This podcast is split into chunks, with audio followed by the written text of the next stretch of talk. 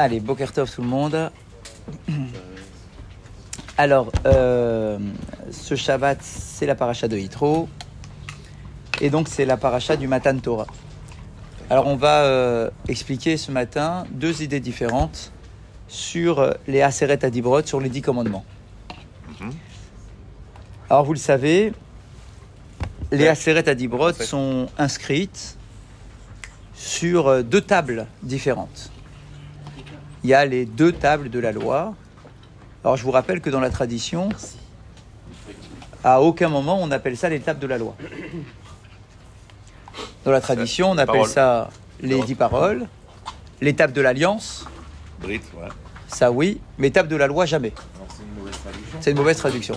Jamais en hébreu. Est-ce que cette traduction elle est que en français ou tout le monde l'a traduit comme ça C'est une bonne question, il faudrait voir dans les autres langues. Ouais, C'est comme le mur des lamentations. Rada. Ça s'appelle pas le mur des lamentations. Exactement. C'est c'est assez, incroyable. le hein. de C'est que euh, table de la loi, cette expression-là, elle n'existe pas dans la Torah. D'accord Euh, C'est soit les dix paroles, soit la table de la- de l'alliance, etc. Mais pas table de, les tables de la loi. Et euh, donc, en tout cas, ce qu'on sait, c'est que ces deux tables sont avec cinq mitzvot, cinq commandements de chacun des, côtés.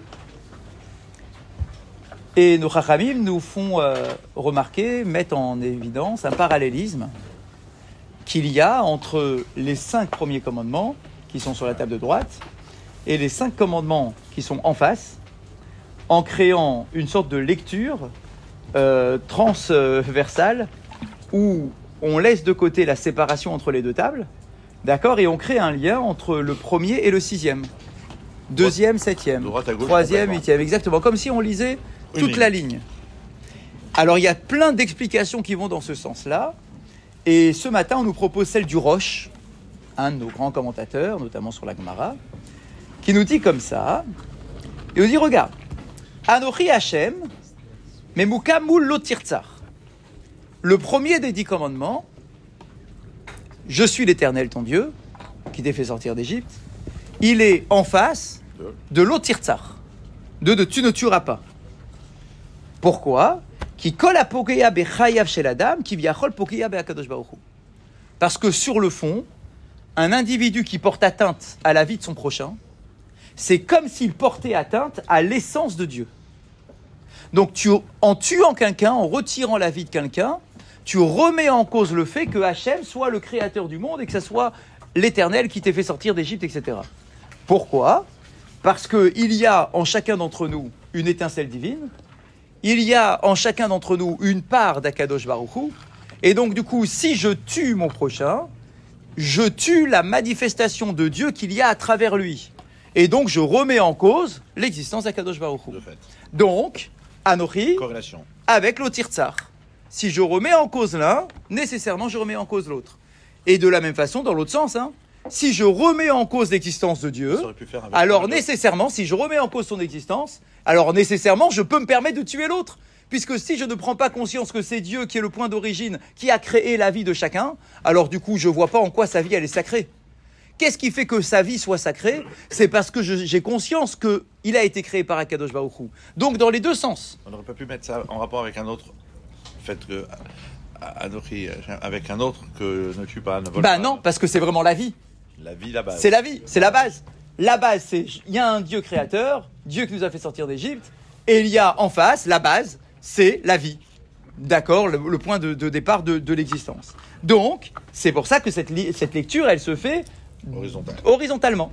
D'accord Directement. La 1 avec le 6. Ensuite, il continue, hein, il nous fait toute la, la- la déclinaison. Lo yelecha mevukamu lotin af. Mishum adimayon ben mish boged bakadosh baruch hu, lavod elokim acherim, le ben ish aboged beishto, veoler ve- veoler le acheret. De la même façon, quand on nous dit il n'y aura pas d'autre Dieu devant toi, donc le deuxième des dix commandements, il est mis en relation avec, tu n'as pas d'avoir des relations incestueuses, des relations interdites. Pourquoi Bah Parce que c'est une, histoire de fidélité. C'est une histoire de fidélité. Le fait de te dire que tu ne dois pas avoir d'idole devant ta face et de ne pas aller voir un autre Dieu, de ne pas aller chercher ailleurs, eh bien c'est exactement le même lien dans le couple. tu vas pas chercher ailleurs. Si tu cherches ailleurs, en réalité, c'est de l'idolâtrie. Ça s'appelle de l'idolâtrie. Tu remets en cause ton couple, tu brises ton couple. C'est un rapport avec le fait de se détacher du lien que tu dois entretenir exclusif avec Akadosh Baruch et tu vas aller chercher ailleurs. C'est exactement pareil, c'est l'idolâtrie avec la, la tromperie. Le troisième commandement, avec le huitième, l'otissa et l'otignov. Celui-là, c'est le plus connu. Tu n'as pas le droit de prononcer le, le nom de Dieu en vain. Alors, je vous rappelle que cette interdiction-là, c'est en particulier sur les serments. D'accord C'est dans ce cadre-là que l'on parle, dans le troisième commandement, de ne pas prononcer le nom de Dieu en vain. Et qu'est-ce qu'on a en face? L'otignov. De ne pas. Euh, euh, l'ot- euh, ouais, c'est ça, l'otignov, de ne pas voler. On nous dit pourquoi? Parce que quelqu'un qui vole et qui serait attrapé après avoir commis son vol. Alors on va le mettre au jugement, on va l'amener au tribunal. Et au tribunal, bien évidemment, il va pas avouer que c'est un voleur parce que personne n'avoue qu'on est des voleurs. D'accord Et donc du coup, il va en arriver à mentir. Mais quand il va en arriver à mentir, on va le faire jurer. On dit quoi Tu jures que c'est pas toi qui as fait ce truc-là? Oui, je le jure. Ah zut, tu remets en cause le troisième commandement. Donc du coup, 3 et 8, ils sont, euh, ils sont reliés. Ensuite, 4 et 9. on a, on a, très bien, on a l'Otarane Keneged Zachor et Yom HaShabbat. Le 4 et le 9. Le 4, c'est le respect du Shabbat. Et le 9, c'est l'Otarane Bereacha et Shaker. Tu n'as pas le droit de faire de faux témoignages. Quel est le rapport entre le Shabbat et les faux témoignages Shabbat. On sait très bien que le Shabbat, la mitzvah du Shabbat, s'appelle Edout. C'est un témoignage. En réalité, lorsque le peuple d'Israël respecte Shabbat, à travers le respect du Shabbat, on est en train de proclamer tout simplement que Akadosh Baruch il a créé le monde. On est des témoins. C'est pour ça qu'on appelle ça Edout. C'est d'ailleurs pour ça que quand, à la fin de la Hamida du vendredi soir, on fait le passage du Yom Hashishi, ce passage-là, il ne faut pas le faire quand on est seul. Il faut le faire l'un avec l'autre. Il faut au moins être deux. Pourquoi Parce que tu dois être témoin. On on on. Razak. Pourquoi Parce que tu n'es pas témoin. Le témoignage, c'est quand on est deux.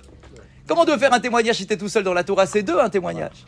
Et c'est d'ailleurs pour ça que même quelqu'un qui traîne un peu sur sa Hamida et qu'il a vu que tout le monde a déjà lu le Yom HaShishi, qu'est-ce que doit faire cette personne quand elle termine sa Hamida Elle va chercher un copain en disant Yom HaShishi pour être deux. On doit être deux. C'est un témoignage.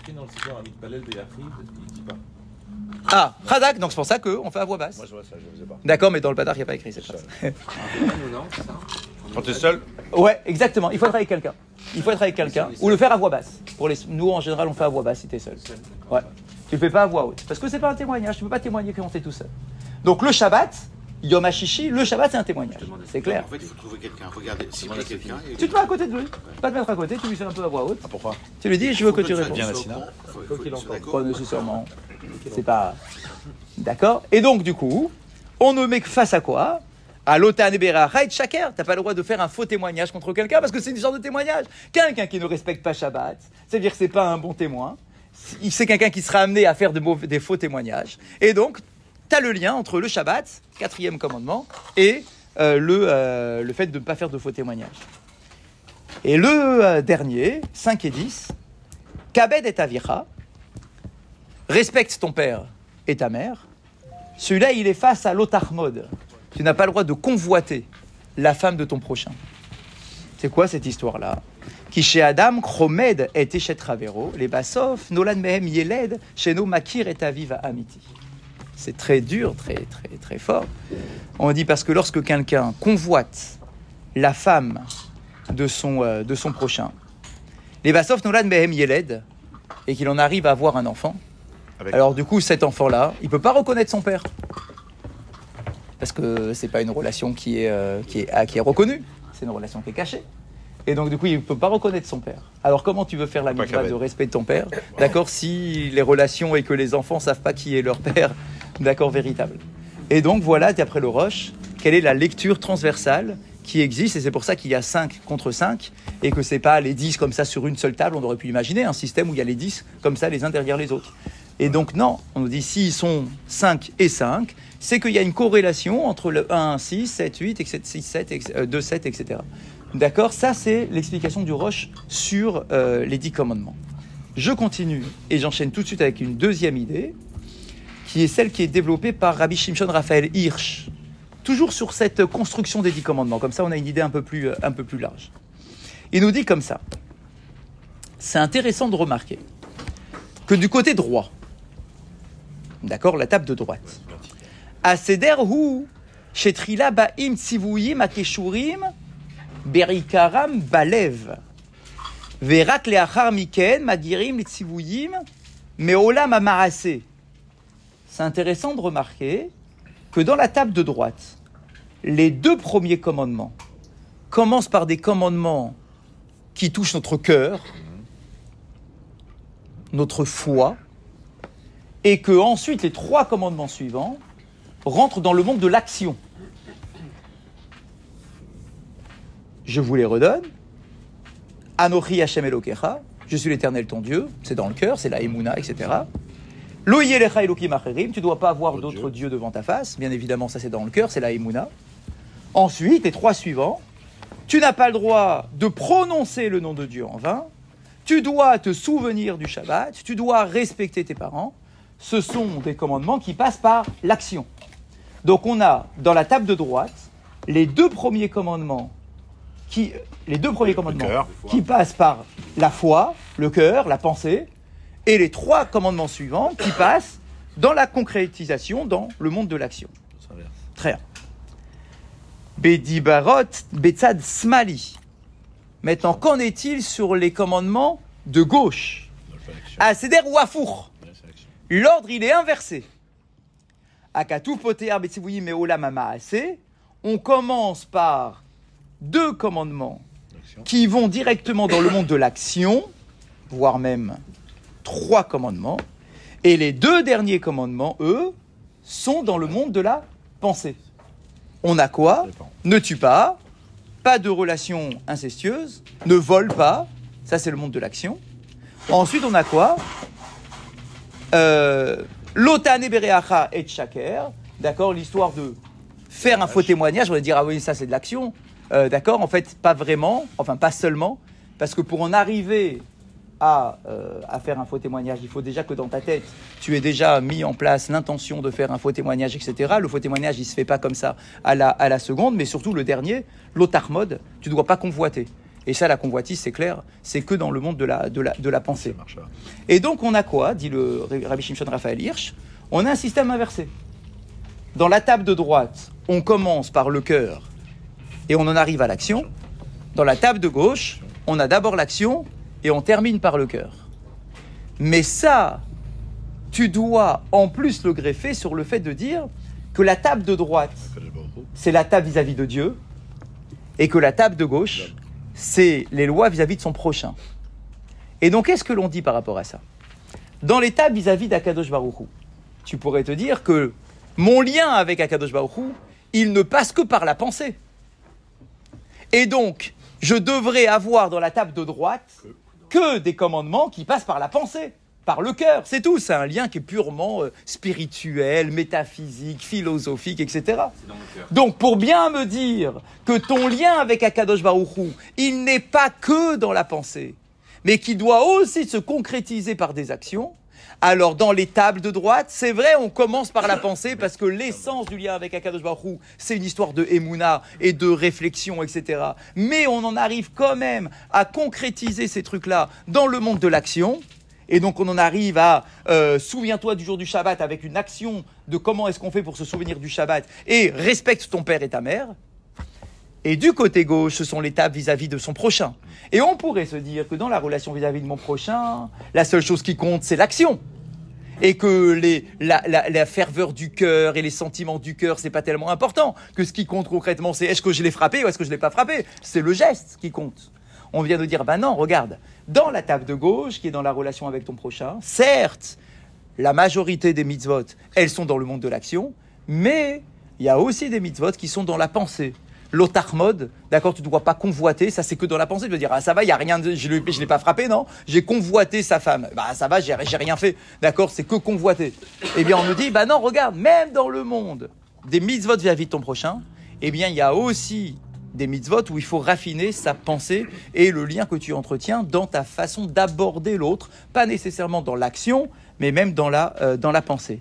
Donc, d'après Rabbi Shimshon Raphaël Hirsch, c'est pour cette raison qu'il y a dans la table de droite, on commence d'abord par les mitzvot qui passent par le cœur et la pensée, mais quand même on termine par une mitzvah qui passe par la- l'action, pour dire que même dans ta relation avec Akadosh Baruch l'action, elle est importante. Et dans, la table de gauche, dans ta relation avec ton prochain, certes, l'essentiel, c'est la relation physique que tu entretiens avec ton prochain, ne pas tuer, ne pas prendre sa femme, ne pas, ne pas, euh, tr- ne pas euh, voler.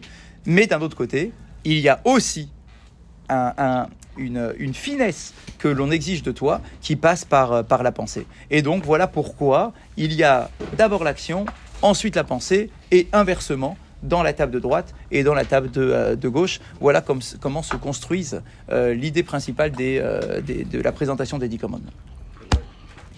Halakha du jour. Sur la halakha de ce matin, on est toujours sur la halakha sur les bénédictions, sur les brachot. On a parlé ce matin des, des sur la bracha, sur les légumes. A priori, on ne se pose pas tellement de questions dès qu'on a un légume devant nous. La bracha qu'on récite, c'est du boré péri à Adama. Très bien. En fait, la halacha, elle est beaucoup plus fine que ça. La halacha va nous dire qu'on va encore une fois prendre en considération les habitudes culinaires de la société dans laquelle on vit. Et on va nous dire la chose suivante. Lorsque tu prends un légume qui se mange aussi bien cuit et aussi bien cru, ça veut dire que dans euh, l'habitude que nous avons de consommer ce, ce légume-là, bah, il y a autant de gens, grosso modo, hein, qui mangent cru et qui le mangent cuisiné. Prenons l'exemple, je sais pas, de la carotte. Ça, rend- ça marche bien, la carotte. La carotte, on la mange crue, on la mange cuite. D'accord? De manière un peu euh, indifférenciée. C'est tout aussi bon cru ou tout aussi bon cru, euh, cuit. Il y a autant de gens qui la mangent cuite, qui la mangent crue, etc. Donc ce légume-là, et d'autres qu'on pourrait mettre dans cette catégorie, ce légume-là, si toi tu en arrives à le manger soit cru, soit cuit, la bracha que tu dois faire, c'est Péri Adama. C'est clair. Maintenant, il y a des légumes qui se mangent que crus, par exemple. Et pratiquement jamais cuits. Moi, j'ai en tête toujours le- l'exemple du concombre. Le concombre, ça se mange cru. Mais un concombre cuit, c'est dégueulasse, parce que le concombre, c'est que de l'eau. Donc si tu fais cuire un truc où il y a que de l'eau, de toute façon, il ne reste plus rien. Effectivement, je crois, alors sauf euh, si vous avez un autre un contre-exemple, mais je crois que le concombre, on n'a pas tellement l'habitude de manger du concombre cuit. Donc prenons cet exemple-là, cas d'école. Eh bien là, l'Acha nous dit que ce légume-là et cette catégorie de légumes, si tu le manges cru, alors tu fais la bracha de Boré Péri Adama. Mais s'il te passe par la tête de faire une expérience culinaire et de prendre ton concombre, de le faire bouillir et de le manger cuit, eh bien la bracha que tu réciteras sur ce concombre cuit, ça sera chez Akol. Parce qu'il perd, il est, entre guillemets, il n'est pas fait pour ça. Donc, il- exactement, tu ne tu, tu ne le consommes pas de la façon dont la nature te le propose. Et donc, du coup, puisque tu le dénatures, alors, bah, il perd sa bracha d'essence. Donc, du Adama, il passe au Sheakol. Inversement, c'est vrai aussi. Si on a un légume qui se mange que cuit, et que toi, tu as envie de manger cru, va savoir pourquoi, eh bien, il perd sa bracha de la même façon. Moi, j'avais l'exemple en tête de la pomme de terre. La pomme de terre, ça se mange cuit. Cru, je pense pas, en tout cas pas dans, notre, euh, dans nos contrées. D'accord? Eh bien, de la même façon, si toi, comme ça, tu as envie de te couper un morceau de pomme de terre et de le manger comme ça cru, eh bien, la bracha, c'est du chéakol. C'est-à-dire, ah, mais pourtant, ça pousse sur la terre. Mais c'est pas, c'est pas sa nature. Alors, vous aurez compris que finalement, on prend en considération la façon dont les gens mangent ce genre de légumes. Maintenant, la question qu'on a un peu dans nos dernières années à nous, c'est que, ben, en fait, les habitudes culinaires, elles ont beaucoup évolué. Et qu'il y a beaucoup de changements par rapport à ça. Et c'est vrai que euh, quand tu regardes un peu les, nouveaux, euh, les nouvelles cuisines, les nouveaux chefs, etc., quoi bah, normalité on commence à cuisiner de manière différente et à manger aujourd'hui de manière crue ce qu'on mangeait cuit, etc. et inversement. D'accord? Alors, ça ne s'appelle pas encore la majorité, mais d'après la halakha, si ça devient un jour la majorité, et que, bah voilà, finalement, imaginez un jour, bah, on mange autant la pomme de terre cuite que la pomme de terre crue, alors du coup, alors effectivement, ça deviendra du hadama. Mais à une époque où ce n'est pas encore le cas, alors si toi tu fais une expérience culinaire et que tu inverses l'habitude de consommer tel ou tel euh, légume, alors effectivement, il perdra sa bracha et au lieu d'être hadama, ça va devenir du, euh, du sheakol. Donc effectivement, on peut faire un bracha de, une bracha de en mangeant une pomme de terre. en faisant perdre sa qualité principale. En cuisant, par exemple, s'il doit être cru ou cru quand il doit être cru, Et, et que on le trouve bon, est-ce qu'on on le dénature quand même? Oui, parce que en fait, ça, ça sera pas, c'est pas toi le critère de référence. Exactement. Le critère de référence, c'est comment est-ce que les gens le mangent. Toi, tu dois dire ah oui non mais moi j'aime bien euh, grignoter de la pomme de terre. Bah oui d'accord mais t'es Si- t'es si pas, c'est pas toi le référent en on fait. de la pomme de terre non cuite. Khazak et que ça devient Ça devient Dama. Exactement. C'est un peu l'évolution, euh, on rentre hein, dans, dans le- la logique de ce qu'on a expliqué la semaine dernière, c'est un peu l'évolution des cœurs de palmier. Vous vous rappelez, on a dit au début ça se mangeait pas le cœur de palmier. Aujourd'hui, on fait des plantations pour Ah ouais. le cœur de palmier. Ah bon alors ok, alors du coup ça devient du, euh, du hadama. Ça devient une véritable bracha, alors qu'avant c'était du sheakol. Euh, pareil pour les, euh, les noix de cajou. Ah ben ça devient du haetz, avant c'était pas du haetz. Euh, ok, parce que les habitudes ont évolué. Donc si un jour, bah, on mange tous euh, des pommes de terre crues, eh bien, ça deviendra du, du Adama. Mais en l'état des lieux, pour l'instant, c'est pas encore la majorité, même s'il peut y avoir comme ça des expériences culinaires. D'accord, c'est pas encore la majorité, et donc du coup, ça n'a pas encore récupéré une bracha de Adama si tu ne le manges pas de la manière dont on a l'habitude de le, de le consommer. بلا كيسيون كويز ربي